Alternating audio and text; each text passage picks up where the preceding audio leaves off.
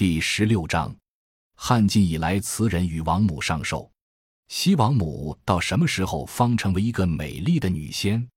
这问题我们虽不能予以正式的划时代的解答，但从反面看，至少可以知道她在什么时期以前不是如此。从上文的引证，我们已知道西王母的演成女性是在西元前九十年到西元前三年这一时期中。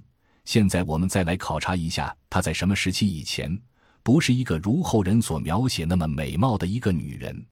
汉晋监词人用西王母作为点缀的作品很多，现在只摘录其有关容貌或外表的描写的余下。在司马相如的《大人赋》中，西王母依然是何然白发戴胜而学处那样一个怪物，和《山海经》中所描写的没有什么走样。希望昆仑之闸勿恍惚兮，直径持乎三危。排昌河而入地宫兮，待玉女而与之归。登狼峰而遥极兮，抗乌藤而一止。低回阴山翔以迂曲兮。吾今日乃睹西王母，何然白发戴胜而学楚兮？亦幸有三足乌为之始，必长生若此而不死兮。虽及万事不足以喜。稍后的杨雄《甘泉赋》中的西王母便已改头换面了。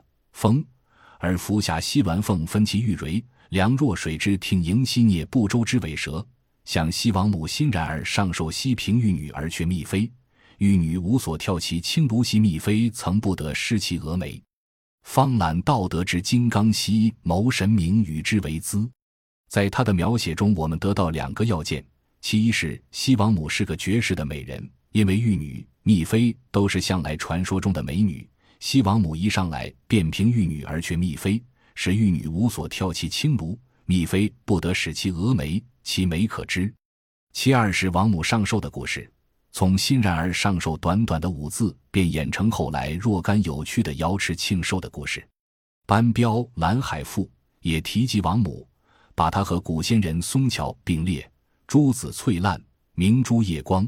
松桥坐于东序，王母处于西厢，身处珠子明珠中。已不是从前学居野处那样寒村了。张衡《思玄赋》更明白地指出她的美：聘王母于银台，西修玉之以疗肌，待胜，其既欢兮，又俏于之行迟。在太华之玉女西照洛浦之宓妃，贤娇丽以古媚兮，增护眼而蛾眉，舒静之纤腰夕阳错杂之归晖。经过这几番做作以后，西王母的美已成铁般的事实，不再有人怀疑了。试看，玉佩连福星，清冠结朝霞。列坐王母堂，礼参琼瑶华。香妃咏涉江，汉女奏扬啊。晋张画游仙师，潘尼琉璃晚赋，记流沙之绝险，阅葱岭之峻危。于是由四极，望大蒙，立中山，烛龙，晋王母，访仙童。陶潜读山海经，玉台灵霞秀，王母一妙眼。天地共聚生，不知几何年。灵化无穷已，管宇无一山。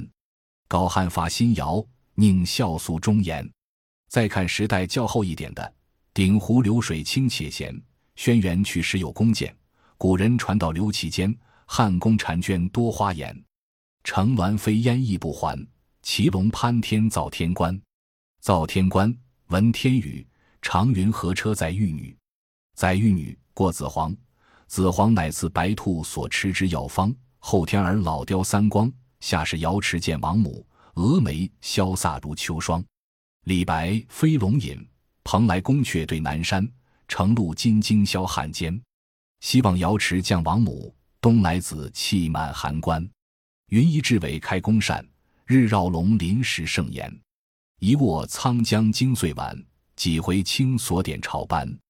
杜甫《秋兴》是妙言，是峨眉雍容华贵，仪态万方。假使我们拿《山海经》所描写的和这些比较，也许是一件极有趣味的事情。可注意的是，《十周记》《汉武内传》《汉武外传》《汉武故事》《博物志》《洞明记》《尚书帝晏妻》《列仙传》一些托名汉人的著作所描写的，把它和以上的引证一比较，立刻可以知道到底是谁先谁后和因袭放大的痕迹。感谢您的收听，本集已经播讲完毕。喜欢请订阅专辑，关注主播主页更多精彩内容等着你。